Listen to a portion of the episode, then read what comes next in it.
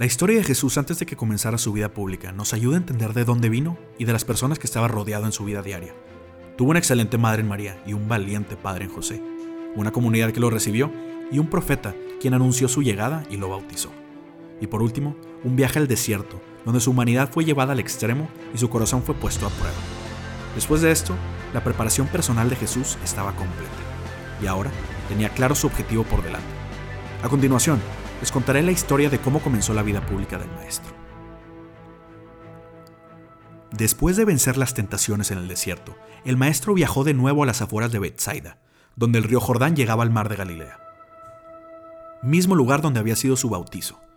Al igual que Jesús lo haría en los años que venían, Juan el Bautista viajó por muchos lugares de Galilea, predicando y bautizando a judíos y gentiles. Al momento que Jesús llegó al lugar donde fue bautizado, ya no estaba Juan, ni la muchedumbre que lo rodeaba. Solo había algunos jóvenes y algunos pescadores. Jesús continuó su camino viendo algunas caras familiares. Algunos lo reconocieron y se acercaban para saludarlo y conocerlo. El primero en llegar con él fue un hombre que Jesús ya había visto antes. Jesús lo saludó con una sonrisa. Felipe, ¿cómo estás? Maestro, qué gusto verte de nuevo. El gusto es mío, hermano. Acompáñame a mi casa. Debes estar muy cansado de tu viaje. ¿Vienes de Nazaret? De Nazaret no, pero sí ha sido un largo viaje. Me encantaría acompañarte a tu casa. Felipe y Jesús se alejaban del río y caminaron por la orilla del mar hacia Bethsaida. Juntos veían cómo el sol se acercaba cada vez más al horizonte y el cielo se pintaba de colores bonitos. Los pescadores guardaban sus redes y preparaban todo para regresar a casa. Maestro, si no es mucha imprudencia, me gustaría preguntarte, ¿por qué regresaste a Bethsaida? Juan no está aquí. No he venido a buscar el Bautista. Vengo a buscar unos hombres que quiero que me acompañen en mi trabajo. Es gracias al Padre que estoy aquí, y es trabajo del Padre lo que me hace hacer.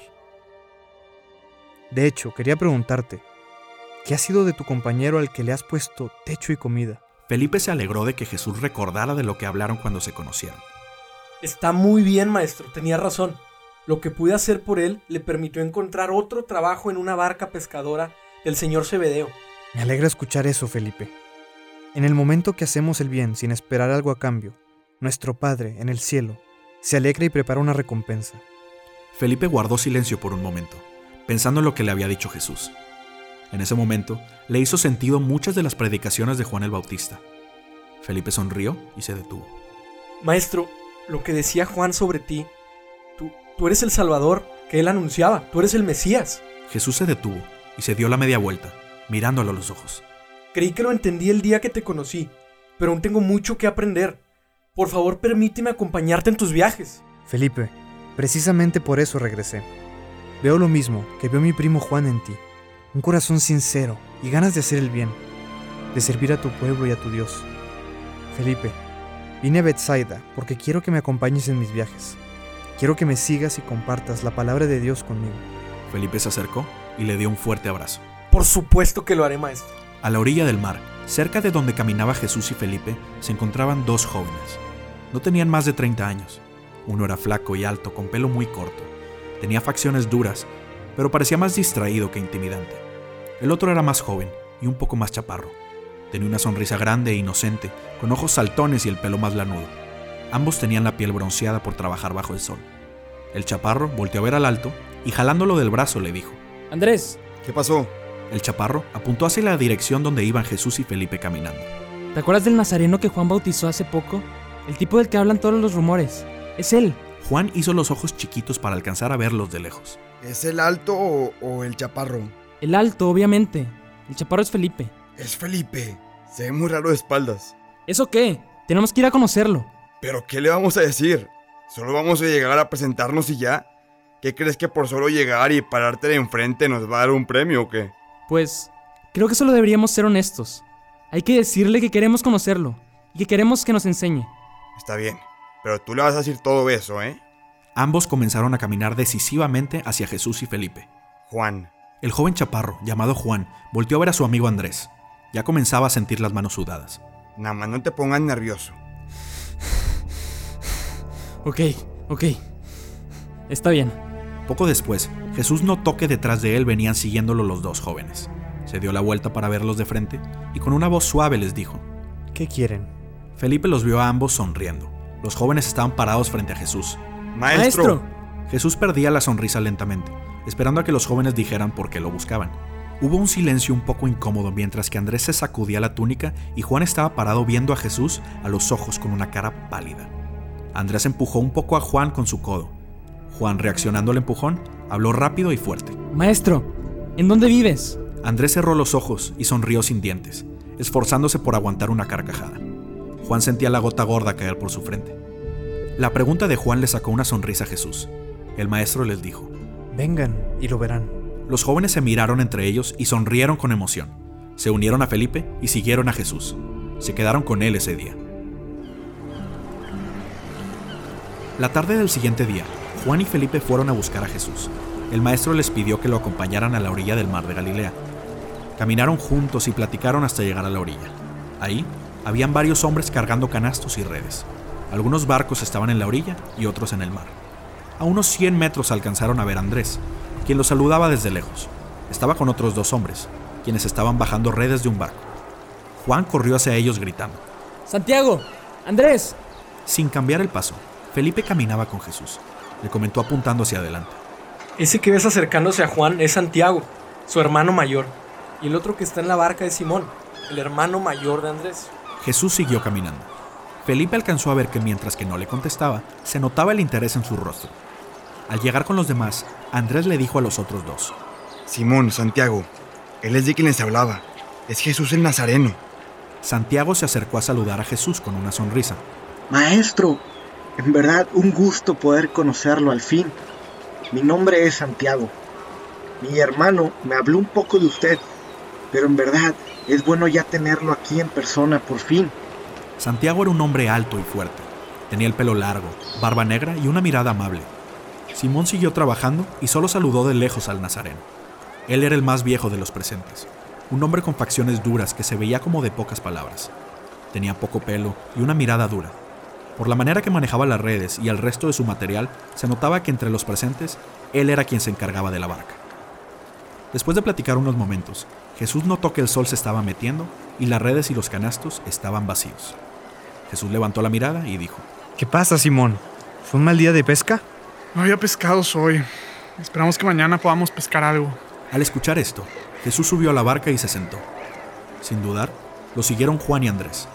Desde arriba de la barca Jesús dijo, Vamos, Simón, llévanos mar adentro. ¿Por qué volveríamos mar adentro? Vamos de pesca, por supuesto. Santiago miró a Simón con curiosidad, tomó unas redes y subió a la barca.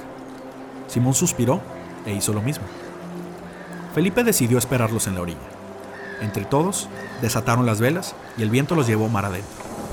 Unos minutos después, Jesús dijo, Tiren las redes a un lado de la barca.